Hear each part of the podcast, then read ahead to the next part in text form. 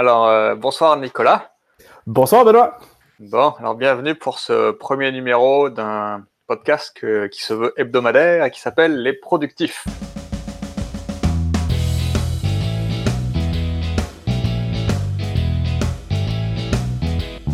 Voilà, les productifs, euh, qu'est-ce que c'est en deux, trois mots? Alors, euh, je sais qu'on a tous les deux un parcours euh, avec beaucoup de, de, de, théories et de pratiques autour de la création et de la gestion de produits. Et c'est un sujet qu'on adore discuter ensemble. Alors, on s'est dit, pourquoi pas juste s'enregistrer pendant qu'on discute de notre, de notre passion. on a remarqué qu'il y avait quelque chose d'intéressant qui était que ben, Benoît travaille pour une plus grande entreprise, pour, pas dire une grande entreprise, très grande entreprise, et euh, je travaille dans un startup. Alors, la gestion de produits, elle est complètement différente. On a aussi des similitudes. Alors, euh, on, va, on va brasser tout ça un peu pour voir euh, qu'est-ce que ça donne. Ben, avec grand plaisir. Donc, ben ouais, premièrement, ce qu'on voulait faire, c'est se présenter un, petit peu. Donc, tu as parlé de Shopify. Donc, tu es un ancien de Shopify, mais je vais juste dire en quelques mots qu'est-ce que ça mange en hiver. Euh, bah, c'est une solution de euh, commerce en ligne initialement, mais la vision de la compagnie, c'est vraiment d'être le système d'exploitation du commerce mondial. Et donc, on a plus que 800 000 marchands. Et l'idée, c'est que contrairement à Amazon, chaque marchand a sa propre boutique, ses propres clients, et euh, une gestion vraiment des données qui est propre à, à chacun des, euh, des, euh, des, marchands, au lieu d'être ce qu'on va appeler une, un marché ou un marketplace en anglais, comme serait Shopify, eBay ou Etsy. Euh, je n'en dirai pas plus, puis de toute façon, on va, on va le découvrir, mais peut-être euh, toi, tu peux nous parler de Incoming Chat. Oui, alors Incoming Chat est une euh, très petite entreprise qui existe depuis trois, quatre mois. alors, on est deux cofondateurs, on travaille sur une plateforme de chat, mais qui est plus pour la, le support à la clientèle et la vente. Alors, vous, avez peut-être en tête les, les chat widgets qu'il y a sur les sites web. Euh, on est multicanaux, donc on fait les chat widgets, euh, aussi les chats sur Facebook, les SMS et, autres canaux pour permettre de partager les discussions euh, avec une équipe d'agents à l'interne ou encore à l'externe selon des horaires prédéfinis. C'est une plateforme de chat. Donc, excellent. Et le lancement est tout récent. Euh, on est en lancement en ce moment, fait qu'on va en discuter aujourd'hui. C'est pas, euh, on n'a pas de, on est plus sur un rolling release euh, en ce moment qu'un qu'un lancement. Alors, ça va être intéressant. On va rester à l'écoute. Mais dès qu'on a un client, on est lancé, quoi. C'est un peu ça la définition. Ah, ah mais c'est encore là comment on définit un client. c'est vrai, on va en parler. alors, dans le, ce qu'on voulait faire chaque semaine, c'était bah, chacun son tour, ou on verra peut-être les deux des fois, mais c'était présenter un livre euh, parce que, ben, en fait, je crois qu'on aime tous les deux beaucoup lire. On est des athélos, hein, on ne va pas se le cacher. un petit peu geek pour certains, on pourrait même dire, dans pas mal de domaines. Euh, et puis, ben, je pense que c'est moi qui brise la glace cette semaine. Donc, euh, Vas-y, Benoît. on va y aller avec ça. Alors, moi, c'est une petite pépite que j'ai trouvée via Twitter, en fait, quelqu'un qui, qui, recommandait ça. Et alors, c'était en anglais, mais ça disait que c'était un livre feel good, là, pour se sentir bien en général, je suis pas très fan de ces choses-là, mais par contre, il y avait des citations euh, dans le tweet et les citations m'ont apparu comme vraiment intéressantes. Alors, c'est un livre qui s'appelle Conscience euh, par Anthony Mello, euh, en anglais Awareness. Et puis, alors très rapidement, mais donc Anthony Demelo en fait est un prêtre jésuite. et, le, livre, c'est un extrait de une ou plusieurs conférences qu'il a fait sur la, euh, finalement la conscience, qu'est-ce que c'est? Et le, le, donc le ton est vraiment super intéressant. C'est pas évident comme sujet. Hein? C'est pas évident comme sujet et ça a été exploité là de, de 10 000 manières différentes. Euh, par, par, plusieurs euh, la religions d'une part, mais justement c'est un point que je voulais faire, c'est que c'est vraiment surprenant d'entendre ces mots-là dans la bouche d'un jésuite finalement, parce que ça a vraiment aucun rapport avec la religion catholique. Euh, du tout. Euh, c'est même, euh, alors, je sais pas, je suis pas, je suis pas expert là-dedans, mais c'est ça. je pense que je suis pas sûr qu'il ait eu des bonnes relations avec sa, sa disons, sa hiérarchie à l'intérieur de l'Église. donc, tu peux nous parler de, de, de, comment il voit ça, la conscience? Oui, tout à fait. Mais en fait, d'abord, le message du, du, du, livre est très très simple. C'est réveillez-vous quoi. c'est là vous vivez avec plein de problèmes, plein de choses qui, qui vous rendent malheureux, malheureux, Et puis, il va assez précisément dans les, les, différentes étapes. Donc, à la base, c'est vraiment comme à, peu près toutes les spiritualités du monde, c'est de dire que les problèmes qu'on a, ils, sont à peu près tous uniquement dans notre tête, quoi. Euh, ils existent parce que on crée mm. des, des, modèles mentaux des gens, des autres, et finalement on s'enferme dans euh, alors des relations qui sont souvent euh, euh très négatives, conflictuelles, et en fait ils nous présentent donc avec un langage qui est euh, très très très direct. Là, il, il, tutoie, il prend des exemples. C'était un thérapeute, donc il, il, a, alors il est décédé, mais donc il a aidé vraiment plusieurs personnes qui avaient des difficultés. Et à travers différentes histoires de, de puis c'est très court là, hein, c'est un livre de je sais pas moi 150 pages, écrit gros là. Euh, à travers des, des histoires, de, des tranches de vie de différentes personnes, ben, il arrive à expliquer euh, ce qui est la, un peu euh, la pleine conscience quoi, de, de, de, tout ce qu'on fait. quoi. C'est des faits vécus ou c'est des, des, histoires euh, qu'il invente pour faire un point ou... Ouais, ce qui rend ça vraiment intéressant, c'est que c'est un gars qui était euh, dépressif là, grave là, complètement. Et finalement, il décrit aussi à travers son histoire personnelle comment est-ce que sa perception des choses a changé. Et en, en étant vraiment très franc et très honnête, là, il dit bah pas parce que je suis j'ai la pleine conscience que j'ai pas de dépression j'ai de la dépression, mais par mmh. contre, voici comment je la vis maintenant. Et voici ce que je fais pour plus être dépressif. Donc, je pense que ça a vraiment une, une capacité de toucher à peu près tout le monde parce que, tu sais, il n'était pas parfait. Euh, c'est pas, euh, je dirais, une théorie euh, ou une, une, vision de la, de la, conscience qui est euh, tout d'un coup, j'ai allumé la lumière, puis je suis devenu euh, Bouddha ou Jésus, quoi. C'est vraiment quelque chose que, voilà, avec beaucoup d'humour, avec beaucoup de travaux pratiques, qu'on peut vraiment, euh, on peut lire un chapitre, puis s'arrêter là, puis le pratiquer pendant une semaine ou toute sa vie, quoi, euh, pour faire quelque chose. Et euh, ben c'est ça. je pense c'est un. J'aime le livre Feel Good là dans le sens où je pense que tu peux prendre ce livre là, le garder dans ta bibliothèque, puis le relire. Ben, ce que je trouve intéressant de la façon que tu en parles, c'est que c'est un sujet profond, la conscience, mais c'est un livre léger. 150 euh, pages, c'est quelque chose qui se lit euh, en une journée si tu as le temps, euh, si tu as du temps libre. Pardon. donc, c'est un, un feel good, mais sur un sujet profond. C'est ça, j'ai 184 pages, je peux pas mentir là, ni, ni, ni... mais donc c'est vraiment pas long, mais c'est écrit vraiment, je sais pas moi, taille 12-13 là, et, et, chaque chapitre, c'est une section qui parle de quelque chose, alors ça suit, hein, c'est très logique là, comment est-ce que l'esprit est abordé, la conscience, et puis, bah, c'est ça. Je, je, le conseille vraiment là dans le sens où euh, il y, a des livres qui sont plus techniques, qui sont plus orientés vers euh, vraiment des pratiques, etc.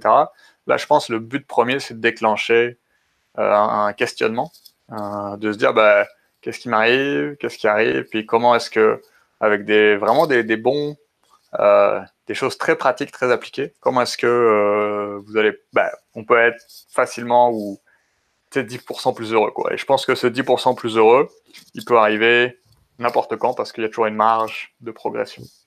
10% plus heureux, c'est aussi le titre de notre livre. Euh. Oui, c'est ça. Ben, c'est pour ça que, en fait, les deux étaient référés. Je, l'ai lu aussi, mais je trouve que lui est vraiment. Euh, ouais, il est spécial, quoi. Il, mérite vraiment d'être dans, dans la bibliothèque. Euh, ben, je sais que pour 10% euh, plus heureux, je l'ai pas, loin de moi. Mais c'est un gros, c'est quand même un, gros livre que j'ai lu un ou deux chapitres et que j'ai mis de côté pour, euh, pour plus tard. C'est vraiment pas du tout pareil en termes, je pense, de, de, de, contenu. Je le trouvais quand même assez lourd et. Exactement. Je suis curieux de, de, mettre la main sur, sur, le livre dont tu me parles. Mmh. Ouais, ben, recommandé. je te le passerai de toute manière. Donc, oui, vraiment un livre à garder, et puis comme je dis, à relire là, parce que je pense que euh, ben, la répétition fait partie de la pédagogie.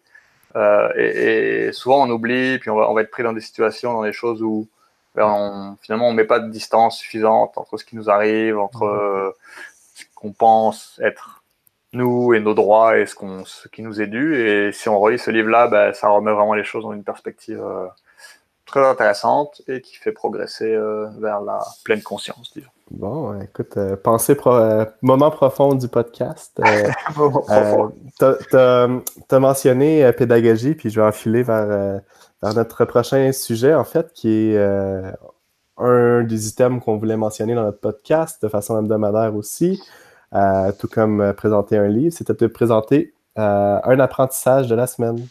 Alors, ben Benoît, je te laisse commencer. T'avais-tu quelque chose en tête? Oui, alors moi, dans, avec, dans ma famille, on a un problème, c'est qu'on a tous toujours raison. Et euh, donc là, ça va quand on est tout seul, c'est pratique, mais là, j'ai des enfants et tout ça. Et euh, alors, c'était euh, la journée, le euh, ouais, mardi, c'était la journée franco-ontarienne. D'accord? Donc en fait, c'est en Ontario, c'était la fête de bah, tous les francophones. Et donc, il fallait s'habiller en, vert et blanc à l'école, si on voulait, évidemment, mais c'était un peu le. et on a parlé avec ma fille de quel était le drapeau de l'Ontario. Alors moi, j'étais vraiment persuadé que c'était le drapeau vert et blanc, en fait avec un trillium là qui est comme le, un, symbole de, un peu comme les, les, les graines de platane. Ok. Et finalement, ça c'est le drapeau euh, des Franco-Ontariens. Euh, alors je sais pas oh. pourquoi, mais j'avais juste vu ce drapeau-là. Puis à Ottawa, il est, il est quasiment partout. Et en fait, le drapeau. Euh, il y a comme une demi-sphère avec deux, trois couleurs bleu, jaune, rouge, quelque chose comme ça, non? Ah non, c'est pire que ça. Et le drapeau de l'Ontarien, c'est vraiment le, c'est, le drapeau anglais, d'accord? En haut à, en haut à gauche, ah, rouge avec le drapeau anglais. Et il y a aussi euh, le trillium, donc euh, avec un, comme une forme de bouclier et d'écu. Euh, un petit peu à droite, mais le, ce qu'on voit principalement, c'est vraiment le, disons le, drapeau britannique, quoi, en haut à gauche. Et c'était mon apprentissage de la semaine. Et voilà, j'ai dû dire à ma fille qu'elle avait raison. Euh, donc... oh, non, non, ça me dérange pas du tout, mais c'était vraiment amusant. Quoi. et, un bel apprentissage aussi, parce que c'est quand même bien de savoir les drapeaux, euh, voilà, de, l'Ontario. OK, OK. Excellent. C'est toujours pratique de, savoir nos drapeaux. Euh. exactement, exactement. Parce que voilà, ça. Moi, j'avais vraiment pas enregistré, puis j'avais enregistré très bien. Euh, le, franco-ontarien. Puis j'étais persuadé que c'était ça le, vraiment le drapeau officiel. Je pense que le drapeau que je décrivais, moi, c'est le drapeau d'Ottawa. ben, ouais. Ah, voilà, ben moi aussi. Ouais. Ben c'est ça, mais ça, c'est le trillium, le vert et tout ça. C'est ça. Mm. Ben, je, le, je me souviens, je le voyais souvent euh, chez Shopify, ben, dans, dans Slack. Là où tu avais des discussions euh, Ottawa, des discussions Montréal, puis tu avais les drapeaux qui popaient. C'est ça. ah oui, j'étais victime de ça, je pense. Ah, ok. Alors, euh, ben, écoute, de mon côté, c'est euh, l'apprentissage. Euh, écoute, on, on, en a parlé juste avant le podcast, alors je me suis pas préparé à, mentalement à, à, vulgariser l'apprentissage, donc je sais pas comment ça va sortir, mais ce que j'ai choisi de, de, parler, en fait, c'est très, très, très en lien avec, avec notre sujet des produits. et c'est quelque chose qui est arrivé ce matin. Euh, écoute, c'est un apprentissage qui, euh, qui, fait des, qui est directement lié à nos trois dernières semaines de travail, puis qui va influencer les trois prochaines semaines de travail. Bon, ben là, on va en savoir plus, quoi. de façon assez majeure. Euh, alors, je lis un livre en ce moment qui s'appelle Inspired. Il y a d'autres petits mots après, là, mais je, je, suis victime de lire sur un Kindle, fait que je vois pas la, la, page de couverture à chaque fois. Fait que je retiens juste des parties du titre des fois. Alors, euh, je vais revenir sur le, dans la le descriptif euh, web du podcast pour essayer de rajouter plus de détails sur ce livre-là. Mais euh, ce qu'il disait, c'est que dans la, même si on est agile ou dans, dans, notre développement de produits euh, ou, euh, ou, itératif, pardon, on, est quand même un peu victime de faire un, une approche waterfall, en cascade quand même, dans le sens que le produit est d'abord pensé, ensuite il est, il est designé, ensuite il est mis en œuvre, même si chacune des parties elle est agile et itérative, c'est quand même, ça suit quand même souvent un procédé en cascade. Et ce procédé-là fait en sorte que euh, le, plus, le risque le plus grand dans la sortie de produit, c'est par exemple euh, que personne ne l'achète. Ben, ce risque-là, il est à la fin complètement du, de la cascade euh, du waterfall qu'on l'apprend. écoute, et ça, ce fut un apprentissage énorme pour nous, dans le sens que on, on, a fait beaucoup, beaucoup, beaucoup de validation, mais on a sorti une bêta qui était euh, une version plus petite euh, de notre produit qu'on a validé. Et cette version plus petite-là, en fait, euh, personne n'en voulait parce qu'elle était trop petite pour mettre sur un gros site web. Puis ceux qui le mettent sur un petit site web, ben, ils n'ont pas de trafic pour générer des discussions. Alors, on a, on a beau comme cibler beaucoup, beaucoup de personnes qui en voulaient. Euh, on a pas, on a complètement raté notre objectif qui était de, de, un, objectif quantitatif sur un nombre de discussions voulues. Après deux semaines, on s'est dit que ça, c'était ridicule le peu de discussions qu'on avait et on n'a pas réussi à aller chercher des plus grands euh, clients parce que le produit n'est pas fini. Fait qu'en fait, on. Que, dont les grands clients ont besoin. Oui, ben en fait, c'est une question de stabilité aussi. Là. Euh, euh on veut faire une phase de test pour s'assurer qu'on est assez stable pour aller chercher nos, grands clients euh, qui attendent de la solution. Fait que c'est pas c'est pas le risque qu'il y a personne qui en veut, mais c'est le risque qu'il y a personne qui voulait de cette pré-version-là, en fait, ou euh, plus, dans, dans, ce, dans ce sens-là. Et ça l'a ça l'a influencé énormément les, les, trois prochaines semaines parce qu'on s'est arrêté là, en plein milieu de notre phase de test. On s'est dit, ça, ça je, je, vois, je vois pas les deux autres prochaines semaines, euh, absolument pas comment on peut atteindre notre objectif. Fait qu'on a complètement changé notre objectif. Mais pas juste ça, aussi, euh, je me disais, après notre phase de test, comment qu'on s'assure aujourd'hui que les clients qui ont dit qu'elle allaient l'acheter vont l'acheter? Puis on s'est rendu compte que euh, vraiment, en, en brainstormant sur cette phrase-là, comment qu'aujourd'hui on peut détecter le risque qui est avant la cascade, ben, on s'est rendu compte qu'il nous manquait quelque chose. Puis on s'est mis aujourd'hui en quête. Je ne veux pas rentrer trop, trop dans les détails parce que là, je vais m'éterniser, mais on s'est rendu compte qu'il nous manquait deux, trois petites choses. Puis que ces deux, trois petites choses-là sont devenues le focus numéro un avant même de continuer la phase de test, en fait. Euh, sur la plateforme. Donc, ça change. Il y a vraiment un, énorme apprentissage qui s'est fait qui a un impact sur, euh, sur, euh, sur le, cours des choses, là, et non juste le, le OK, on, on itère, on chante, build, measure, learn, puis on pivote, puis comme ça. Sinon, c'est vraiment comme on change de tactique. ouais, ça c'est bien. Alors d'abord, ben, je pense que Inspired, là, Marty Kagan, c'est comme quasiment une ou la référence principale, je dirais, en, en développement de produits, quoi. Je suis au tout début du livre, hein, pas, spoil pas. Euh, non, je ne spoil pas, mais je veux juste parler de. C'est pareil, là, ce, gars-là, il a vraiment participé à des, des, startups, des compagnies super euh, euh, forte croissance, des, des, très grosses compagnies de plusieurs milliards. Puis c'est vraiment cool parce que dans le livre, il arrive à partager tout ça finalement. Et comme tu l'as vécu, je pense à donner des super conseils très très pratiques. Euh, à, tous les, à tous les, toutes les étapes. Puis je dirais peu importe la taille, là, euh, c'est un peu la Bible, euh, en tout cas, en, termes de product management. Là, c'est, il y a, y a d'autres livres après maintenant là où, mais, mais tous, je crois, se, se, bâtissent ou construisent par-dessus les principes qui sont qui sont là-dedans quoi. Donc sans en parler plus, mais ouais, je pense que bah, et des fois, oui, vas-y. Des fois ça ça réveille brutalement quoi. C'est comme euh, réveillez-vous, quoi. La conscience arrive, comme, tu l'as euh, décrit, quoi. Ah, mais pour être honnête, moi, c'est ce qui me fait. Euh, c'est ce qui me fait triper, en fait, des réalisations comme ça, parce que si tu le réalises pas, ben, tu t'en vas droit vers le. Tu t'en tu, vas pas vers quelque chose de positif. Là. et puis, puis agile, tu sais, c'est ben, ce que tu as vécu, c'est super. Là, c'est vraiment typiquement. Ça arrive que tu as prévu une chose, tu fais des sprints, tu fais tout ça, mais si ça marche pas, c'est dire que tu avais des hypothèses, des assumptions qui n'étaient pas bonnes. Puis le mieux que tu puisses faire, c'est arrêter et revenir à OK, comment est-ce que je vais aller valider les hypothèses que j'avais? Que maintenant, c'est un échec si tu fais rien, mais si tu apprends de l'échec, ben, ça devient euh, ce qui va construire un succès. quoi.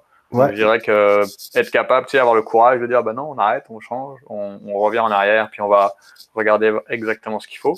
Ben, c'est vraiment dans la philosophie agile puis malheureusement, euh, si tu as des, justement des, des, durées de sprint fixes, si tu as des rituels forts, ben, tu feras pas ça parce que tu vas perdre deux semaines finalement ou trois. Ben oui, tu sais, je nous imagine, euh, moi puis mon partenaire, on est, on est deux dans, dans, dans, mon salon, puis on parle, puis on se dit, OK, on change de cap. Euh, et c'est ce qu'on fait. euh, puis ça change le, le, cours des choses, le cours de la vie pour l'entreprise au complet. Chez Shopify, j'imagine, c'est tu as des stakeholders, tu peux pas juste changer, euh, changer d'idée comme ça, ça. Puis pourtant, même si c'est ce que tu dois faire, tu imagines que tu as une pression, euh, une entropie forte pour ne pas faire ça. Je sais pas, peux-tu m'en parler? Ouais, ouais, ben. Je, ben, je pense pas que ce soit de l'entropie, mais c'est plus un, moment d'inertie, quoi. C'est comme un gros paquebot, quoi. Ouais, c'est un gros paquebot. Quand tu veux le, quand tu veux le faire tourner, ben, ça prend beaucoup d'efforts, euh, surtout au début, quoi. Donc, ouais, tu as, vraiment ce, cette mentalité-là aussi qui est que ben, on change pas de plan, etc. Honnêtement, je pense que dans. dans... Ben, je, comprends, je veux dire, entre, euh, entre toi et euh, Toby, le CEO, le nombre de couches qu'il y a, lorsque tu as un plan qui est approuvé par en haut, ben, comme revenir en arrière, c'est aller au travers de toutes ces couches-là encore, juste pour avoir une nouvelle approbation. Puis en même temps, il faut se justifier. Et, euh, Ouais, c'est vrai et c'est pas vrai dans le sens où, ben, par exemple, moi, je suis sur deux projets. Puis, puis dans les deux cas, j'ai eu du feedback direct de Toby. Quoi. Euh, donc, donc, je pense que quand ça devient important, c'est assez facile, mais c'est pas forcément le bon moment. quoi. Euh, mais je pense que tu as, raison, c'est en plus la pression des, des stakeholders, je sais pas comment on dit, des, des parties prenantes. Des parties prenantes à l'intérieur d'eux. Donc, euh, et dans notre cas, c'est plus par discipline, quoi. Donc, euh, l'expérience utilisateur, euh, ingénierie, puis produit, puis tous ont des intérêts, des engagements, des tout ça. Donc, c'est, si tu veux faire changer le bateau, faut que tu arrives à comprendre, ben, c'est quoi vos engagements, puis comment est-ce que je peux vous aider à y arriver, quoi, en faisant tourner le bateau. Si, tu arrives à faire ça, ça tourne, mais si tu n'arrives pas à faire ça, si à, pas à faire ça, le, bateau va continuer quoi, avec ou sans toi, là, mais il va aller dans la direction qui était prévue parce que tu n'as pas réussi à influencer puis à convaincre les mais personnes. Je pense, euh, sais, moi, quand j'imagine la gestion de produits, je pense à quelqu'un derrière euh, euh, des documents sur Google Drive qui fait les, qui travaille avec des designers puis tout ça, mais en jasant avec toi, je me rends compte que la gestion de produits va beaucoup plus loin de ça et il y a une partie interpersonnelle qui est, qui est immense, en fait, dans ce rôle-là. Ouais, ben, je pense que c'est le. Ben, je sais pas, on, dit, euh, tu as plusieurs profils de, dans, toutes les entreprises, quoi. Puis tu as des spécialistes. Puis tu sais, on pourrait dire que la forme d'un spécialiste, c'est un I, quoi. C'est-à-dire qu'il il va très, très, très, très, très profond dans sa spécialité. Puis tu sais, on peut parler à. Si tu es, je sais pas moi, spécialisé en micro-logiciel embarqué pour voitures intelligentes, bon, ben, on, on voit que, OK, tu as besoin de beaucoup de profondeur. Puis c'est la seule chose que tu vas faire. Euh, c'est un peu vrai, je dirais, dans toutes les disciplines, là, en interface, en recherche utilisateur, en, même en ingénierie, tu vas aller vers euh, front-end, back-end, puis vite tu vas développer des préférences puis des habiletés dans certains morceaux, euh, euh dans, dans, certaines spécialités. Alors que ce qu'on dit du product manager, là, ou gestion de produits, c'est vraiment que c'est une forme en T, quoi. Tu as une spécialité de base qui est celle que tu as apprise, mais par contre, il faut que tu sois capable de parler toutes les langues là, et que tout le monde te comprenne et que tu comprennes tout le monde, là, ce qui est vraiment un challenge euh, euh, supérieur, là, parce que euh, réussir à comprendre chacune des choses, et finalement, ben, je sais pas, moi, dans mon cas, je viens plus de l'ingénierie, donc tu sais, il faut que j'apprenne beaucoup plus UX, quoi, enfin, interface, tout ça, là, comment ça marche. Euh, et Mais est-ce que, euh, moi, je me, je me pose la question, est-ce que chaque discipline, en fait, euh, n'a pas avantage d'avoir un rôle en T, c'est-à-dire un ingénieur qui euh, fait aussi de la gestion de produits et qui fait un peu de design, un designer qui fait un peu d'ingénierie, puis qui fait, tu sais, que, tout le monde en fait partage cette. Euh, ouais, puis, je pense, je pense que c'est le but là de aussi bien bah, Marty Kagan il, en parle, mais c'est vraiment que je fais référence à ça. Ouais, ouais c'est ça. Dans, dans l'équipe, tu veux, tu veux ça quoi. Tu veux ça. Euh, sachant que normalement le, le, liant, ça va quand même rester le, le, le gestionnaire de produit, quoi. Parce que souvent c'est lui qui a, ben en fait, moi ce que j'essaie de faire, c'est vraiment d'avoir, d'essayer de prendre toute la pression négative, en particulier les, euh, les parties prenantes, tout, il faut il faut shipper, il faut faire telle chose, il faut ça, puis essayer de protéger l'équipe pour qu'elle puisse travailler en profondeur finalement sur chacun des morceaux. Mais ce que tu décris euh, chez Shopify, parce qu'on comme on a mentionné, j'étais un ancien euh, de Shopify aussi, euh, il y a un rôle qui s'appelle Product Champion, mhm. qui est, mais qui n'est pas nécessairement un Product Manager. Puis son rôle, c'est cette partie-là interpersonnelle, de protéger l'équipe et tout ça. Est-ce que c'est un rôle, en fait, purement... qu'on parlait du T tantôt, dans le fond, là, cette, partie du, la partie horizontale du T? Non, ben, tu sais, dans le sens où, tu es euh, champion chez Shopify, tu as vraiment l'opportunité de pratiquer tout ce que fait un product manager. D'accord? Mais, mais la, la, différence étant que, normalement, un champion, il fait juste un seul projet, un seul produit. Alors que, assez vite, le product manager, il va en faire 4, 5, 6, 7, 8, 9, 10 en même temps.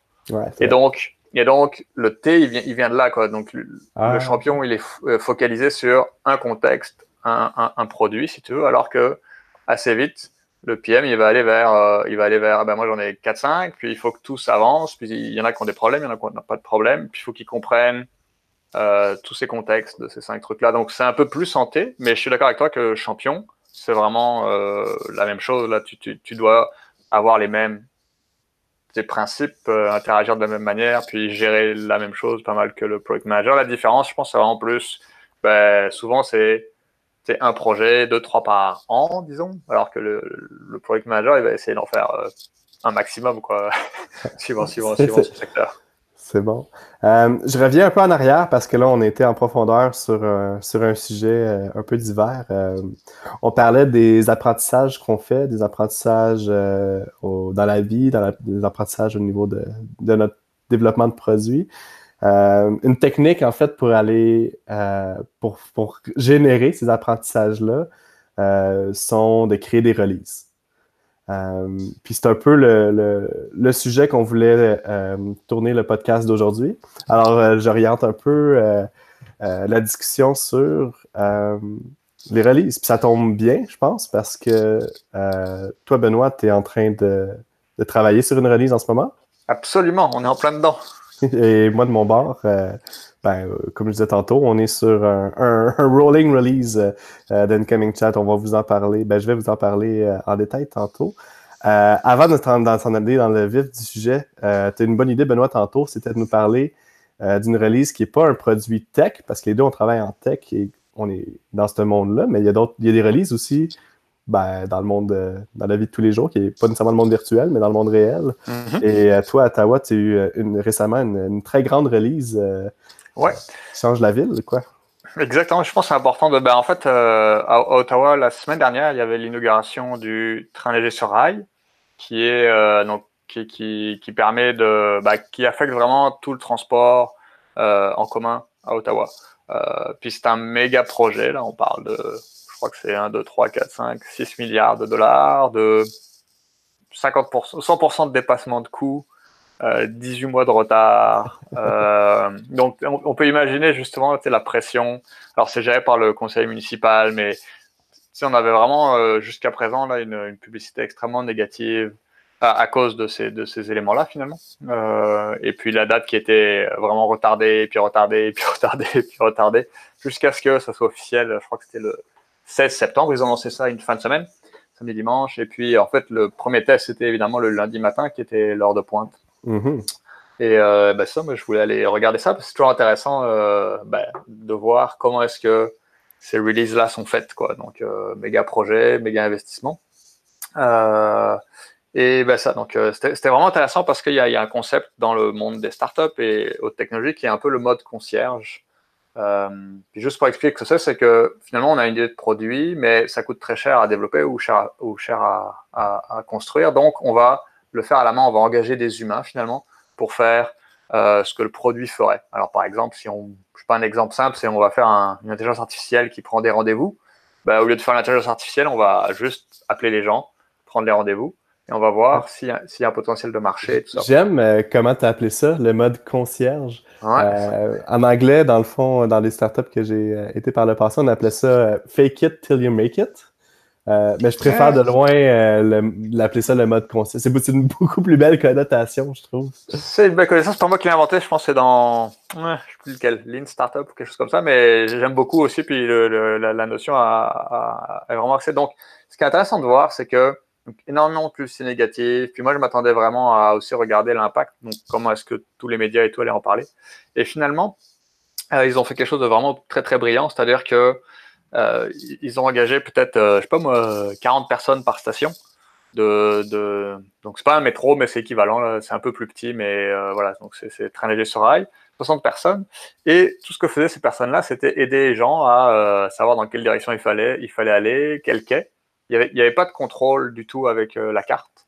Euh, et, et, le but, c'était vraiment de ben, apprendre, quoi. Un, euh, s'assurer que les utilisateurs aient une, une belle première expérience. Parce que on, le sait tous, là, on essaye un produit, puis ça marche pas. Ben, c'est ouais, on reste sur l'échec et ça prend, ça prend du temps avant de, de rattraper. Donc, vraiment, moi, j'ai trouvé ça exceptionnel. Il y avait des, des, dépliants, des guides.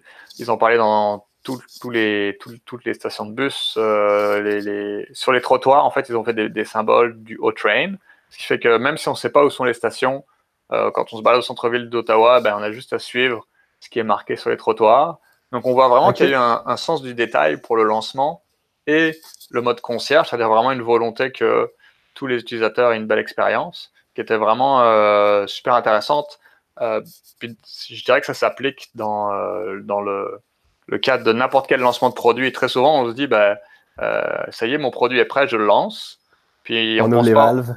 ouais, on ouvre les valves, mais on ne pense pas au lancement, on ne pense pas au support technique, on ne pense pas à l'accompagnement des utilisateurs, on ne pense pas à ben, si les usagers étaient habitués à un chemin, puis dans ce cas-là, les utilisateurs avant, ils prenaient le bus, puis tout d'un coup, tous les bus amènent aux stations de train, puis il faut prendre le train. Mais donc, c'est comme un changement relativement majeur, là. Euh, puis tout ce qui s'est passé la première semaine, c'était vraiment des, super commentaires dans les journaux. Euh, ils n'ont eu aucun problème au niveau des horaires. Tu as vraiment un train toutes les trois minutes. C'est comme vraiment magique. Là, tu arrives là, puis maximum, tu attends 3 minutes quoi, pour euh, aller n'importe où bah, au centre-ville d'Ottawa et tout ça. Et donc, de mon point de vue, là, grâce à un lancement de, super qualité, en ayant pensé à tous ces détails-là, ils ont réussi à transformer aussi l'opinion publique qui était, mhm. massivement négative en waouh, vraiment waouh. Puis moi, j'ai sondé tous mes collègues, tous les gens qui ont pris le métro, mes enfin le, LRT, le train léger sur rail, mes enfants, tout ça. Puis tout le monde était comme ah, c'est cool, c'est beau, c'est bien, c'est moderne, ça marche, on est content quoi. Donc c'est vraiment. Ce que je comprends, c'est que c'est dû énormément euh, à la planification de leur rallye. Ils ont, ils, ont, mobilisé beaucoup, beaucoup de gens pour, pour, ben, pour participer à cette release-là. Les, les concierges dont tu parlais, mais uh-huh. aussi juste la planification de tout ça dû Exactement, beaucoup en termes juste de, personnel et d'organisation. De personnel, d'organisation. Puis, puis moi, ce que je dis aussi toujours à, mon équipe, là, euh, on est en train de lancer un produit, puis très souvent, on a l'impression que c'est la, ligne d'arrivée. Mais moi, je fais toujours mon analogie avec une course. Là, ouais, ouais, là on s'est entraîné pour un ultra dans notre cas, ça fait 18, euh, 18 mois qu'on travaille dessus. On s'est entraîné pendant 18 mois, puis là, on arrive à la ligne de départ. On n'arrive pas à la ligne d'arrivée. La ligne d'arrivée, ça va être quand les gens utilisent ton produit, quand tu arrives à avoir l'impact que tu veux avoir. Mais, aussi, c'est quand tu travailles 18 mois sur un produit, et puis le haut train, je ne sais pas combien de temps ça fait bah, travailler là-dessus, mais euh, quand on parle de quand tu fais des releases fréquentes de façon itérative, tu fais des apprentissages, mais là, tu as, un 18 mois que, que tu travailles, que tu ne sais pas, en fait. C'est Exactement. la, ligne de départ, c'est quand tu vas apprendre euh, ce que tu as bâti, en fait, comment c'est, comme, comment le plan. Euh, comment qu'on dit le, le, le, le, plan de bataille euh, Voilà, est-ce que le, plan a marché quoi? Est-ce que, parce que toutes les hypothèses et les assumptions qu'on avait euh, sont validées ou pas quoi? Et plus t'attends, pire c'est là, c'est certain. après, on, va en parler un peu, mais voilà, je pense que comme le hot train, bah, c'était très difficile de tester avant quoi. On comprend euh, la compagnie, il y a, bah des énormes, il y a des énormes enjeux. il fallait que tous les trains ils marchent pendant une semaine sans aucune panne il fallait que tout le monde soit formé, il fallait que ça. Et puis, tu peux pas vraiment mettre des passagers là-dedans euh, juste pour. Alors, ils l'ont fait un peu, hein, ils ont mis 20 personnes, 30 personnes. Et, mais je veux dire, on comprend que c'est une infrastructure euh, à l'échelle d'une ville, puis que tu peux pas la tester comme on ferait un développement itératif de logiciel. Tu as besoin que tout soit prêt avant de pouvoir, euh, je dirais, lancer et, prendre le départ. Quoi, ah, moi, je dis toujours ceux qui ceux qui travaillent pas dans le virtuel, là, je les admire tellement parce que quand tu fais un pont, ben, c'est juste à la fin que tu sais qu'il tient. quand, quand, quand, on, a un bug dans un logiciel, ben, euh, OK, rollback, euh, on pèse sur un bouton, puis, euh, puis on vient en arrière. ouais. toi, est-ce que, est que tu nous parlerais peut-être de release chez Incoming Chat? Puis, ça serait intéressant de faire un peu le, parallèle ou pas, là, enfin, avec, avec le train? Parce que je trouve que c'est, comme tu l'as dit, là, c'est un exemple assez différent, mais finalement, il y a quand même des similitudes. Ouais, ouais. Ben, écoute, euh, chez, chez Chat, en fait, on, euh, on, on, crée un produit, un produit SaaS où est-ce que les gens, euh, toutes les B2B, là, vont pouvoir euh, se créer un compte et, utiliser les, commencer à avoir des discussions puis, de répondre à ces discussions-là. mais par contre, on, a un pool déjà de clients et un gros volume qui attendent l'application. Euh, c'est-à-dire que la journée qu'on va lancer, ces clients-là, dès, qu'on a un feature set qu'on a atteint, ces clients-là embarquent sur notre application, en fait, changent d'une application à une autre. Et dès qu'on ouvre les valves, en fait, ça va être des millions d'utilisateurs. fait que c'est un B2B2C, en fait. Donc, tu as le même problème que au train, un petit peu.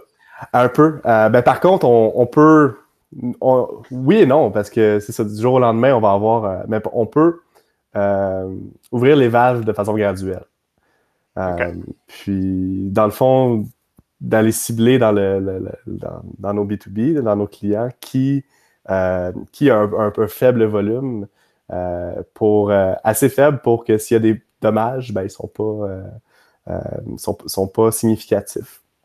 Alors, ce qu'on a, a décidé de faire, en fait, c'est. Euh, on a le feature set euh, de la release euh, qu'on va euh, offrir à tout le monde de, de, de, de créer leur compte, qui ça va être dans, quelques, dans quelques semaines ou quelques mois. mais avant ça, on s'est dit, ça, on veut quand même. Je ne veux pas bâtir un logiciel pendant des mois et des mois sans qu'il y ait personne qui qui le testent. Là. Genre, on peut quand même pour l'instant mettre un widget sur un site et avoir des conversations. Fait que on a créé un MVP, euh, qui est une version euh, petite, de, beaucoup plus petite, et qui euh, que qu'on, relise en continu. Et c'est pour ça que je disais, dans le fond, c'est un, un rolling release. la première version du MVP, en fait, c'était moi qui, qui l'avais dessus puis qui répondait au chat de Incoming Chat, le site web de Incoming mm-hmm. Chat. Un vrai mode concierge. ouais. Et euh, c'est, je trouvais ça hallucinant parce que j'ai des, des leads qui ont été générés euh, de cette façon-là. Puis nous autres, c'est un outil de génération de leads. Fait que j'étais un peu en train de, de, de, faire la roue que je génère des leads avec mon outil de génération de leads. Fait que ça, ça prouvait assez bien le, le, concept, mais j'étais tout seul euh, là-dessus. Alors, euh, mon, mon partner s'est, s'est rajouté quand il était revenu de, euh, de ses vacances. Alors, on avait déjà un multi-utilisateur. Hmm. Et euh, après ça, on, on, est en train de rajouter de plus en plus, mais tant qu'on n'a pas réalisé la version, le feature set, puis ouvert les valves, en fait, moi, ce que je, ce qu'on, ben, nous, ce qu'on fait, c'est qu'on est dans une phase de test. Fait que c'est pas une, c'est, pas encore notre release. Euh, puis la phase de test, en fait, c'est je programme des features à la journée longue qu'on, qu'on déploie là-dessus. Fait qu'il n'y a pas de lancement. Fait que dans le fond, les, les, les, les les, personnes qui sont dessus en ce moment, on a une dizaine d'utilisateurs, ben, ils, eux autres, ils voient apparaître des, features mm-hmm. euh, dans l'application, sans marketing, sans, sans rien. Ils sont, au courant qu'ils font partie euh, de, la phase de test. On les a sélectionnés pour un cas précis euh, dans, l'application. Puis eux autres, on essaie de. On, regarde comment ça va avec eux, leur cas précis. Puis on ajoute des features qui vont aller chercher d'autres personnes qui ont d'autres cas précis. Et, on, on, veut atteindre notre, notre lancement euh, de cette façon-là. Donc, c'est des micro-releases euh, où moi, je fais. J'ai trouvé, trouvé, bon le parallèle euh, que j'avais dans une discussion au début de la semaine qui était l'équivalent d'un. C'est comme un, rolling release sur Arch Linux ou certaines mm-hmm, mm-hmm. distributions Linux, en fait, qui vont juste comme pousser des mises à jour sans jamais changer de, de version, en fait. Là ben, d'autres, on veut atteindre notre objectif de cette façon-là. En... Puis, puis est-ce que, est-ce que euh, donc là, tu vas rajouter des fonctionnalités. Est-ce que dans, disons, le, tous les clients que tu as, est-ce que tu vas pouvoir trouver des clients aussi avant d'avoir la, la, totalité des fonctionnalités pour les intégrer sur la plateforme Par exemple, je sais pas, tu pourrais diviser en small, medium, large, extra large, puis tu fais tout ce qu'il faut pour les médiums, puis tout d'un coup, tu vas chercher tous les clients médiums. Est-ce que ça, va être possible ou euh, oui, ben en fait, c'est euh, c'est dans le plan, en fait. Là, euh, le, le, le, le, lancement, parce que le, le lancement qu'on veut faire lorsqu'on va avoir notre feature set va, va pas être. On va pas faire de lancement un jour de lancement avec un party puis tout ça. Ça va être bon à partir de maintenant. on va prendre la waiting list, puis on va commencer à mettre les gens là, à, à créer des, des euh, des comptes pour ces gens-là, mais à ce moment-là, c'est des comptes. La seule différence, en fait, ça va être, euh, c'est des contrats qu'on va payer, euh, qui, vont payer à ce mhm. moment-là. Fait que ça va continuer, en fait, comme c'est la ligne de départ, le, le, mhm. lancement qu'on vise, puis à partir de là, on va quand même continuer à y aller de, de, de, de façon, de façon graduée, si on veut. Là. puis j'ai même, j'ai même un feature que c'est euh, l'apparition du, widget sur un site web, ben, tu peux, euh, slider de, gauche à droite pour dire le, pourcentage qui apparaît sur le, nombre de visiteurs. Est-ce qu'il apparaît sur 100% ou est-ce qu'il apparaît sur 0%? Mm-hmm. Donc, on peut, on peut s'en aller sur un site qui a un énorme volume, mais être capable de contrôler les dommages si dommages il y a. et de, c'est-à-dire fixer, mettre, mettre à 0%, fixer le bug, mm-hmm. mettre à 5% pour voir si le bug est résolu. Donc, euh, c'est le même qu'on prévoit après, comme le jour euh, J, qui va avoir euh, un million de, visiteurs qui vont, qui vont utiliser, qui vont créer des conversations. Mais on va pouvoir quand même gérer les, gérer le, gérer le risque de, cette, release-là. Continuer à grandir, quoi. Facilement, bah, c'est ça. Si jamais il y a un risque, tu peux le gérer, le régler et ensuite tu, remets. C'est ça que je vois mal, en fait, puis que j'admire beaucoup au train.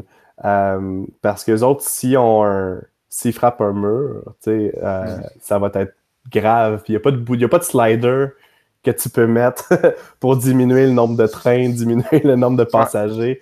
Euh, on dirait que c'est comme. c'est le, risque de ça, il, il faut, un million, mais c'est juste, le, juste les, coûts de l'infrastructure, c'est déjà comme un, projet qui, ne se compare même pas. Mais, euh, mais c'est juste, juste les risques. On dirait qu'on est c'est confortable comment on est en tech avec, euh, ah, un, slider qui permet de, de, reliser à 100% ou à 0% un feature. Là. Mhm, mhm. ouais, puis le coût d'un défaut, normalement, bah, tu peux le réparer beaucoup plus vite. Là, t'as pas, pas, je sais pas, moi, imagine, tu as un défaut sur une roue euh, euh, du train. voilà, il faut que tu les arrêtes tous, il faut que tu les changes toutes. Faut, voilà, il y a un coût super important au changement. Alors mm. que dans, en tech, du changement, surtout en mode SaaS, euh, comme ben, Incoming Chat ou, Shopify. Bon, tu fais une nouvelle mise à jour, tu la pousses, puis c'est terminé. Le, bug est réglé pour tout le monde. Là. C'est vraiment euh, magique, quoi, de ce point de vue-là. Puis toi, Benoît, chez euh, Shopify, tu m'en parles de cette release de 18 mois là, qui. ouais, alors c'est un peu différent, mais je pense que c'est comparable au train. Par, par, je pensais à ça hein, justement, mais par beaucoup de, de choses. Ben, premièrement, peut-être un peu de contexte, mais c'est que donc, je suis dans l'équipe de shipping, puis on est en train de réécrire tout l'engin qui permet de configurer les règles euh, que les marchands utilisent. Et euh, c'est un composant très important du système de e-commerce parce que finalement, euh, c'est ça qui, quand on, quand on finalise l'achat, le checkout en anglais, bah, c'est ça, on a besoin d'avoir combien est-ce que ça coûte l'expédition. Checkout en français, c'est passer au cash.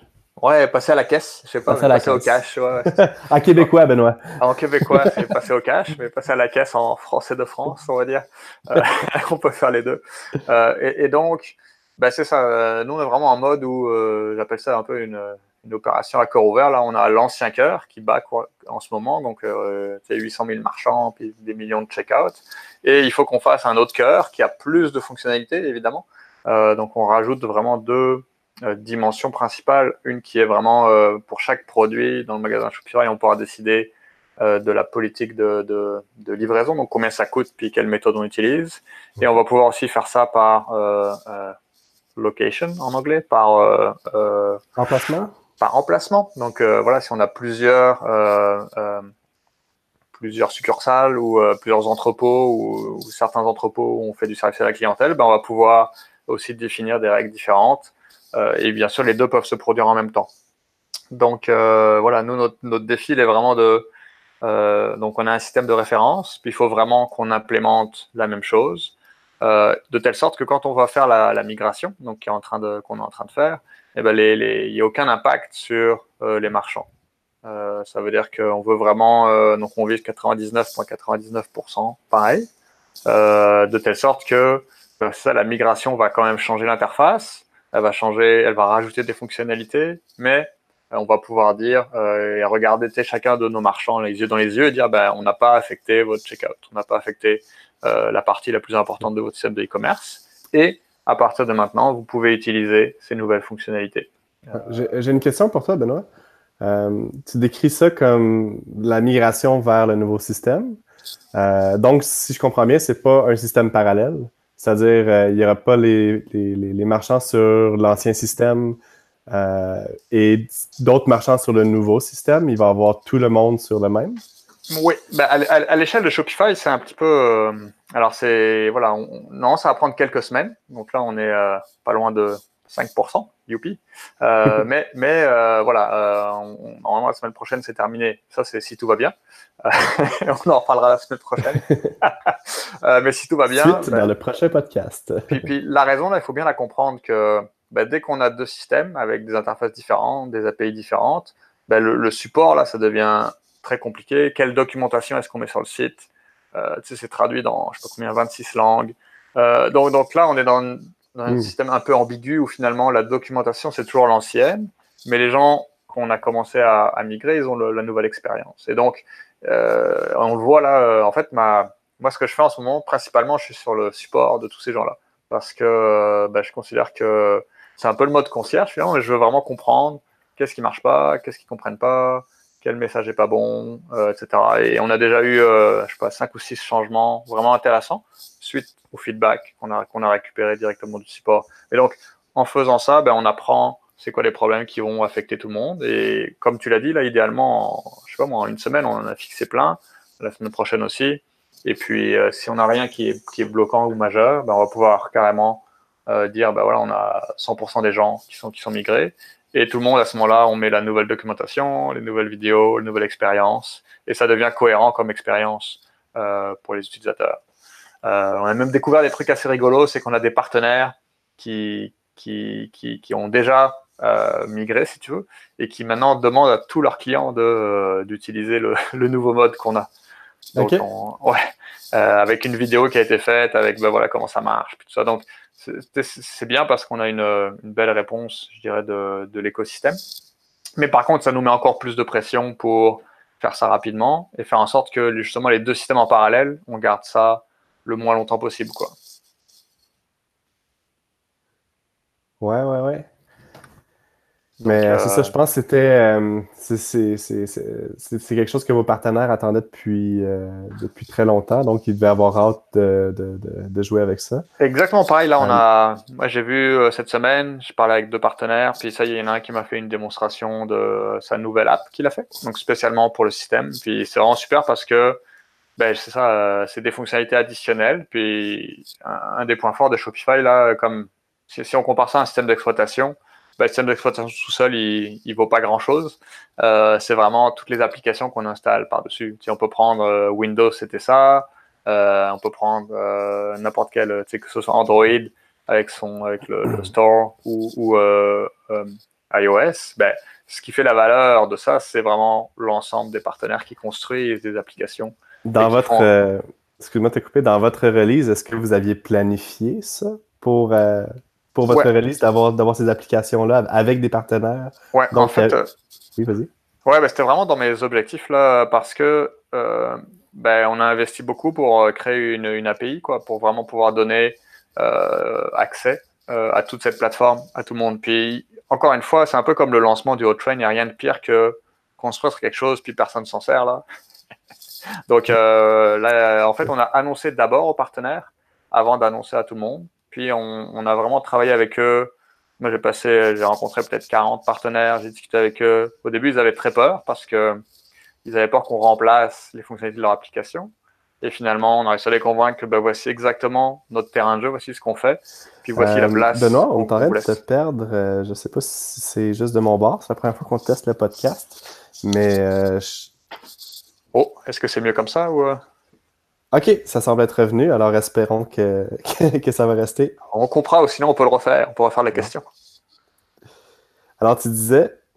Ouais, donc je disais que oui, j'ai fait une démarche en amont, un peu comme euh, on a le user research, là, la recherche utilisateur en anglais. Ben, moi, je me suis vraiment mis sur la recherche partenaire, c'est-à-dire aller voir les partenaires, puis leur demander ben, qu'est-ce qui vous gêne, qu'est-ce que vous aimez pas, et aussi leur présenter la vision qu'on avait et ce qu'on voulait faire.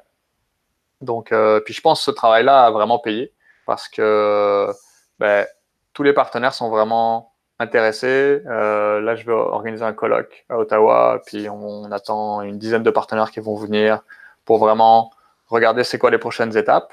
Et donc, je dirais qu'on a vraiment un bon engagement avec euh, les partenaires. Ils ont rapidement vu la valeur. Ils ont utilisé l'API, ils ont trouvé des bugs, ils ont trouvé des problèmes. On les a corrigés. Euh, et puis ben là, on veut vraiment aller avec la prochaine étape. Une fois que nous, on va avoir euh, franchi la ligne de départ, ben, ça va libérer beaucoup de ressources. Là. On va vraiment avoir du temps et euh, de l'énergie pour s'occuper des partenaires, c'est vraiment une track là, de, du produit. Et l'autre, c'est continuer à s'occuper des marchands, bien sûr, pour vraiment euh, aussi régler les problèmes ou les bugs qu'on pourrait rencontrer. Mais grosso modo, il faut que les deux avancent en parallèle pour que tout l'écosystème puisse s'adapter euh, mhm. à ça. Dans les, dans les trois releases qu'on a parlé aujourd'hui, Incoming Chat semble être un peu le, le, le, plus agile. Là. Dans le fond, quand je te parle de rolling release, c'est que je release à, à, chaque jour des features à, nos clients. Euh, dans, ton, dans le cas du O-Train, on, on comprend très bien que c'est euh, pas possible. Dans le, mais dans, dans, ton cas, chez Shopify, je pense que c'est pas. Euh, c'est peu courant de, de, de, faire la démarche que tu as faite là. Ouais, je pense que c'est vraiment. Ben, typiquement, ce genre de projet-là, on va dire que c'est un projet d'infrastructure. quoi. Hein, et, c'est pour ça qu'il y a un parallèle avec le O-Train, je pense. Hein. c'est parce que c'est aussi de l'infrastructure. Mais un, projet comme ça, étant donné que on a tous les utilisateurs qui sont sur la plateforme, qui s'en servent, on n'a pas le choix d'arriver avec le minimum qu'on puisse livrer, c'est finalement des fonctionnalités équivalentes. Quoi. Si, si, si, on n'arrive pas à reproduire la plateforme existante, c'est même pas la peine d'essayer. quoi. Donc je dirais que ça, ça met la barre très haut là, en termes de. Puis, tu sais, quand on, Shopify a des exigences de qualité, de performance, de sécurité, de traduire dans plein de langues. Donc, quand tu mets tout ça ensemble, bah, ça crée des. C'est ton MVP, là, l'équivalent du MVP, ben, il a pris 18 mois, quoi. Euh, pour pouvoir avoir le, minimum de fonctionnalités qui répondent aux besoins. Et donc, mais, ça, c'est un problème que je comprends parce que je l'ai partagé avec Incoming Chat. Euh, on crée une nouvelle plateforme de chat, mais on doit avoir le minimum que ce que tout le monde s'attend d'une plateforme de chat. Euh, puis c'est là que c'est un, un, peu. c'est un. C'est un, gros danger, en fait, parce que c'est comme.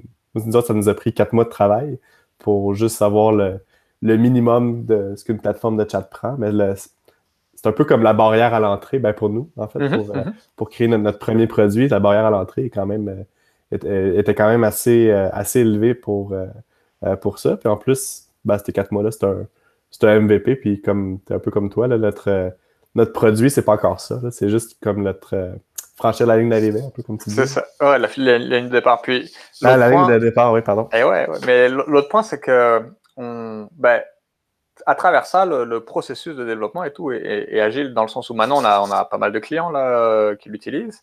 Et puis, ben oui, on push des updates tous les jours, là, 5, 6, 10, là, avec des corrections de bugs, des changements dans les flows, des meilleurs messages, des nouvelles fonctionnalités. Donc, le, le, problème pour nous, il a été, et le défi, il a, vraiment été d'atteindre la qualité minimale mhm. pour pouvoir dire à tout le monde, hey, on est prêt, on est prêt à faire le changement.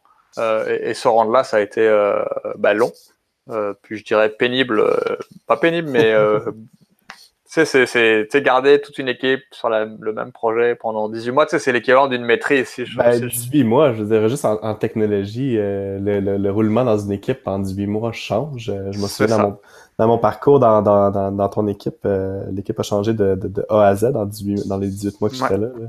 Puis, surtout au début, c'était un problème. Là, maintenant, on a vraiment énormément de, ben, je dirais de chance, mais c'est pas juste de la chance, mais l'équipe est super stable le trifecta, les, les, les, représentants des différentes disciplines, c'est les mêmes depuis ben, maintenant euh, plus qu'un an, je pense. Euh, et, ça, ça a vraiment amené ben, des meilleures méthodes de travailler, une méthode, une super confiance. Puis là, je le vois vraiment, là, l'équipe, euh, justement l'agilité, les réflexes, l'engagement, le, qui prend la balle, qui est responsable de quelle section, dans l'application. Puis ça se fait vraiment tout seul. Euh, on n'a vraiment plus besoin de mettre beaucoup d'efforts. On a là, ces derniers jours, c'était vraiment drôle parce que on avait l'impression qu'on lisait les pensées de l'autre, quoi. vous, êtes euh, passé par des hauts et des bas dans les 18 euh, derniers mois. Je peux comprendre que maintenant, après ça, il y a un, lien qui se crée entre. il y a un lien, puis un super alignement. Ça veut vraiment dire qu'on ah, pourrait faire ça. Et puis là, tu as quelqu'un qui dit Ah, bah, je suis en train de le faire. Ah, non, c'est bon, c'est déjà fait. Ou, ou voilà. Puis, puis ça, c'est vraiment pour moi un signe qu'on a un, grand alignement à travers l'équipe. Donc, tu sais que la vision, puis tout ça est vraiment partagé. Moi, je le vois aussi au niveau du support. Ben, comme je t'ai dit, je, suis très actif là-dessus, mais d'autres personnes dans l'équipe sont là aussi. Euh, on n'est pas censé être 24-7, mais on est quasiment 24-7 dès, aujourd'hui. Là, on répond le plus vite possible parce qu'on veut vraiment, tout le monde veut que ça marche et veut comprendre ben, s'il y a des problèmes, s'il y a des choses qui ne marchent pas, on veut aussi le savoir. Là, c'est pas juste un je veux que ça marche naïf, quoi n'importe quel feedback qu'on a, ben, on va vraiment aller le regarder puis se questionner pourquoi. Et comme je dis, il n'y a personne qui s'est attaché. Des fois, on s'attache à des décisions, à des, des interfaces, à tout ça. là, j'ai qui est vraiment magnifique, c'est toute l'équipe qui dit ah, ben, on va remettre ça en cause. Ben oui, on va, on, va le remettre. Puis ça, c'est des gens qui ont travaillé, qui ont passé des heures, qui ont réfléchi, qui ont écrit du contenu, qui ont fait des designs. Puis finalement, bon, ben, euh, comme toi, l'hypothèse qu'on avait, elle marche pas. Euh, qu'est-ce qu'on fait On ne va pas lancer comme ça. On va pas.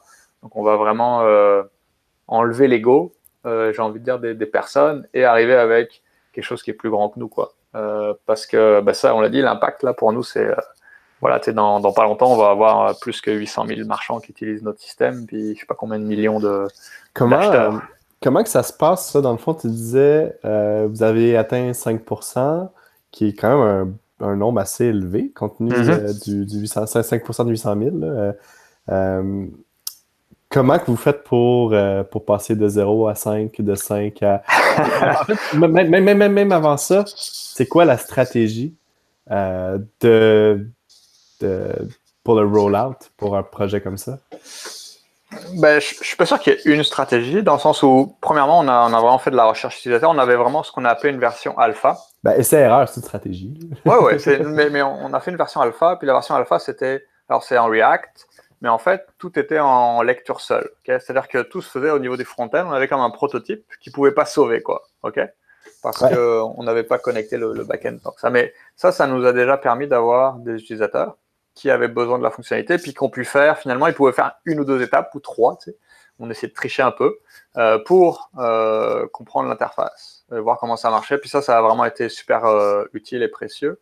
Ensuite, parmi ces usagers-là, dès qu'on a été prêt à avoir certaines fonctionnalités en bêta, donc là, on avait connecté le back-end, mais pas pour tout, ben, on allait chercher ceux qui avaient juste ce besoin-là et on les a mis sur la plateforme. Donc quelques-uns, 1, 2, 3, 4, 5. Euh, c'est des gens aussi des, des Shopify, là, des, des, gens qui avaient des magasins, donc on avait un, contact plus proche avec eux, mais ça nous a quand même permis de, de trouver un paquet de bugs, avoir des cas d'utilisation 100% réels. C'est des gens qui avaient vraiment besoin de la fonctionnalité mmh. ou d'une. Puis on, on, a augmenté jusqu'à ce qu'on arrive à, bah, on a toutes les fonctionnalités, mais elles sont un peu, euh, comment dirais-je, euh, euh, elles ont les coins carrés, quoi, elles piquent un peu elle marche, mais des fois, il y, a, des bugs, il y a des, cas un peu spéciaux. Donc là, on s'est dit, bon, ben, on va aller chercher plus de marchands. Et ce qu'on a fait, c'est qu'on allait chercher. On a, on a un système qui s'appelle les, frustrations des marchands. Donc, euh, chaque fois qu'un marchand se plaint, ben, on, a euh, des données là-dessus. Puis, on allait chercher tous ceux qui se sont plaints dans le passé de ne pas avoir là où les fonctionnalités qu'on faisait. Et on, est allé, on les a invités à dire, ben, regarde, euh, c'est en bêta. C'est possible que ça casse votre on était honnête là, on a dit c'est possible que ça casse votre, euh, votre store. Par contre, on est là, on va vous supporter. Si ça casse, ben, on, revient en arrière, tu sais, on a un revert, c'est facile. Mm. Euh, mais on allait en chercher euh, ben, une vingtaine. et puis, ben, ça. Donc, à partir de là, on était en production. C'est-à-dire ça a permis de tester tous les systèmes de support, production, escalade et compagnie. Ça, je vais faire une petite pause. C'est une grande différence par rapport à Incoming Chat que, que vous avez un, un, user base aussi large que vous pouvez que vous pouvez segmenter et, et, piger, puis faire votre stratégie de rollout en fonction. Euh, c'est, euh, je pense que ça, ça, ça, avait un avantage énorme pour le, ce qu'on parlait de, de, l'apprentissage, le risque euh, en début du projet, savoir est-ce qu'ils vont, est-ce que ces gens-là vont l'aimer ou pas. C'est, c'est vraiment intéressant ce que tu mentionnes, d'avoir fait une interface en React, en fait, d'avoir créé un prototype et présenté à ben, des, des personnes qui ont qui, qui, sont dans le qui ont, qui ont ce problème-là, mm-hmm. qui vivent cette, euh, cette peine-là.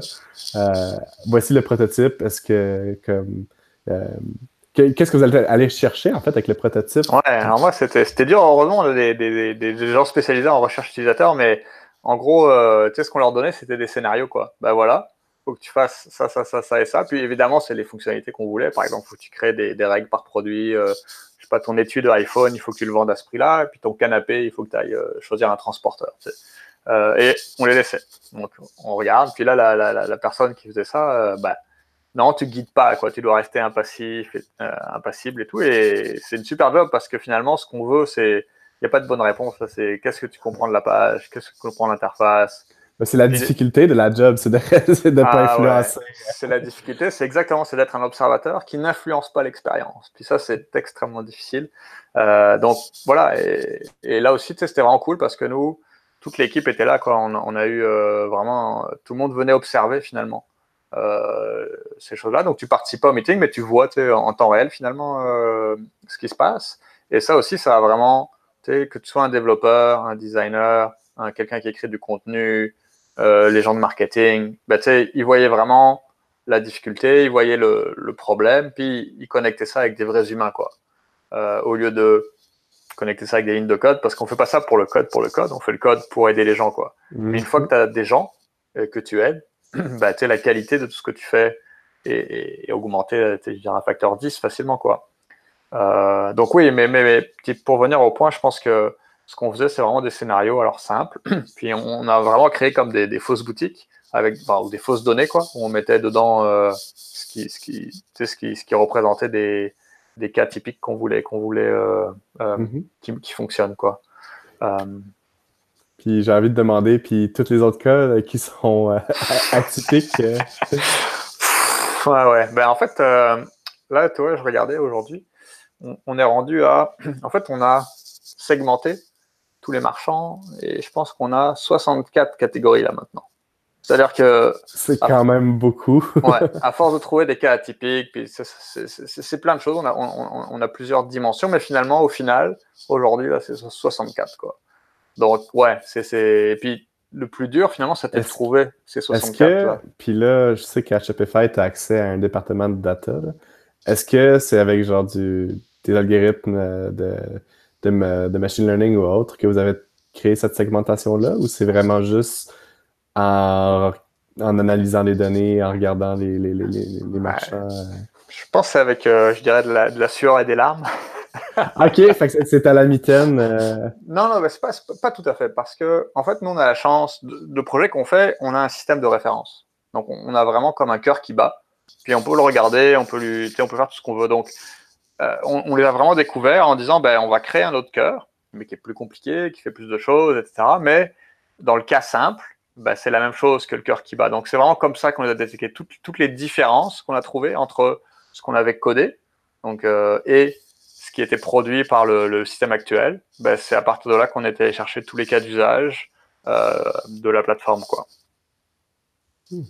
Donc euh, c'est un, un, mélange de data quand même parce qu'il faut aller, chercher ces données-là, il, faut, il faut les trouver, mais ben, plus... Euh, pour, arriver à 64 segments de 800 000 euh, utilisateurs, c'est, je, peux, je peux juste imaginer la, la, tâche de faire ça là, en regardant la base de données. c'est, ça, exactement. C'est des dimensions là que ah. bon, on n'avait pas idée, c'est relié au, au, type de produit qu'ils ont, la, la, monnaie, les séparateurs décimaux, enfin en tout cas il y, a, tellement de choses que tu fais comme moi. Et puis, puis ça, c'est vraiment parce que le système actuel fonctionne comme ça.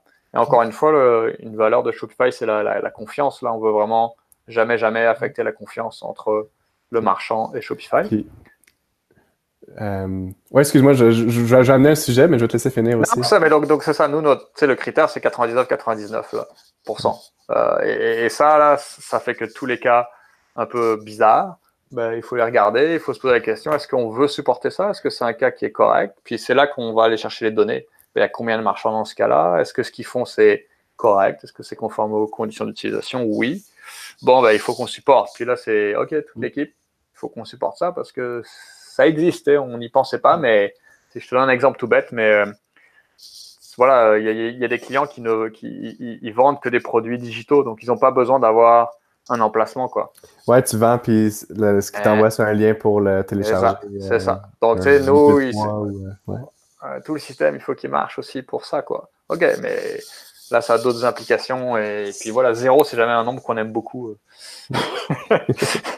quand on fait un, système comme ça. Donc, ouais, je dirais que c'est pas essai-erreur, mais c'est vraiment identifier les différences. Puis une fois qu'on a fait ça, ça a donné lieu à cette classification-là, quoi. Ça fait déjà un bon bout un bon 5, euh, même peut-être même 10 minutes qu'on discute du plan de rollout euh, de ton projet.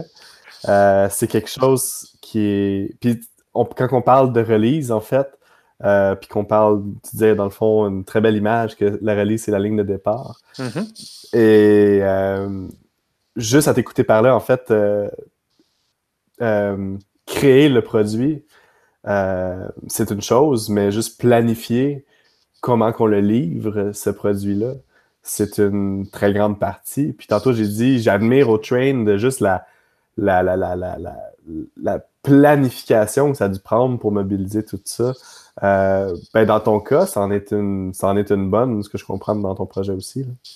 Ça en fait partie, mais j'ai envie de dire que ben, Shopify est quand même relativement euh, exceptionnel à certains égards. Puis, puis j'ai envie de dire que euh, je, je dis pas que on est habitué à livrer des, choses comme ça, mais quand même, il y a beaucoup de, de gens dans l'équipe en particulier, puis euh, dans d'autres équipes, mais qui ont vraiment l'expérience d'avoir fait des, des, déploiements massifs comme ça à une si grande échelle. Donc, voilà, on, on, a vraiment des références. Puis je reviens à ce que tu disais au début. Là, pour moi, euh, c'est beaucoup plus les, les, liens et les relations avec ces personnes-là, de hmm. savoir que tout le monde est confortable avec ce qu'on fait, de les tenir informés, de dire regarde, c'est ça qui arrive, on est rendu là, dès qu'il y a un problème, ben, être sûr que on, on, se voile pas la face. Puis non, c'est pas un problème, euh, c'est correct. Non, non, euh, c'est un problème. Puis on va le régler.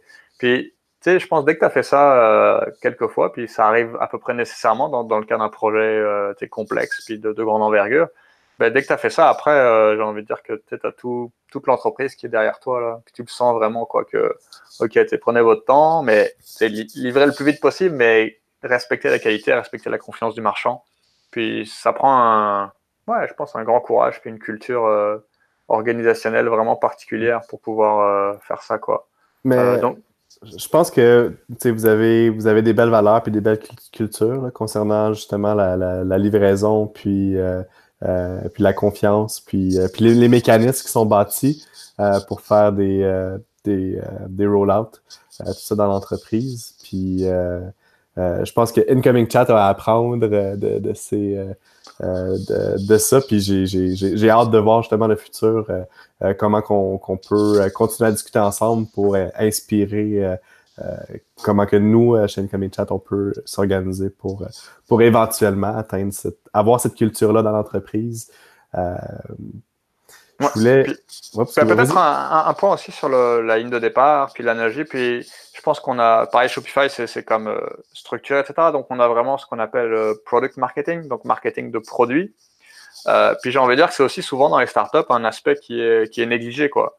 Euh, aussi bien au Train, ben, je trouve qu'ils ont fait un super marketing de produits, quoi. Parce qu'ils ils ont raté leur projet, ça a débordé, ça a dépassé, ça tout ce que tu veux. Mais au lancement, c'était impeccable, c'était parfait. Puis, tout le monde a hmm. apprécié. Donc, tu sais, encore une fois, tu peux avoir un produit qui, qui voilà, un projet, un produit qui, qui, qui est en retard, qui a coûté plus cher, tu sais, au point que toutes les taxes à Ottawa vont augmenter de 3% cette année, quoi, pour payer le train, quoi. Donc, tu sais, c'est comme, waouh. Mais, encore une fois, le, le, marketing de produit a vraiment fait un travail incroyable et, et a fait en sorte que ben, ça s'est super bien passé, tout le monde a une belle expérience. On va dire Shopify, ben, c'est pareil, on a la chance d'avoir ça aussi. Euh, et donc, ben, c'est pareil, donc le, le, la fonctionnalité était particulièrement intéressante dans un domaine qui est euh, les cannabinoïdes, ok? Parce que typiquement, euh, il y a certains produits qu'on peut pas envoyer dans certains États. Alors c'est vrai aux États-Unis, c'est vrai au Canada, mais c'est le marché principal de Shopify. Donc là, tu vois, il y a deux semaines, il y a eu une annonce, c'est dans tous les, tous les États-Unis, une campagne sur les cannabinoïdes, et dedans on mentionnait le produit, quoi. Donc, donc ça, ça a fait que les, les shipping profiles, ben on a une demande importante. Puis là, aussi, ça, a mis en valeur le, projet au niveau de tout Shopify, de dire, bah, regarde, c'est intéressant, c'est important. Puis, by the way, tous les gens qui font euh, des, trucs euh, à base de cannabis, bah, ils, ont besoin de la fonctionnalité.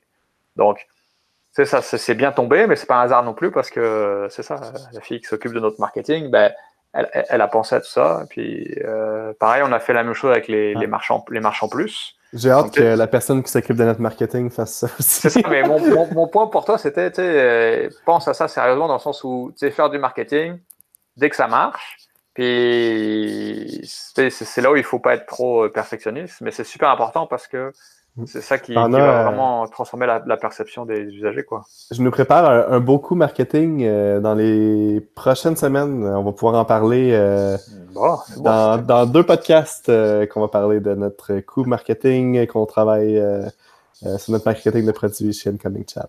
Wow, excellent, j'ai hâte qu'on en parle. Ça va, être, ça va être amusant. Je ne sais pas si ça va être le, le, le, le le, le résultat euh, du siècle, mais on, on va s'amuser, moi puis euh, mon, mon, mon, partenaire Samuel, euh, ça va être. c'est bien. Ça va être quelque chose d'en parler dans, un, dans, dans, dans, notre podcast. on va y revenir. C'est bon, c'est bon. Ben écoute, je pense que ça fait je sais pas combien de temps qu'on parle. ça, c'est une amélioration qu'on va faire au prochain. On va se mettre une minuterie parce que j'ai aucune idée, moi non plus. Moi non plus. Donc, euh, ben, je pense que c'est un bon numéro, quoi, hein, pour, pour un premier. Oui.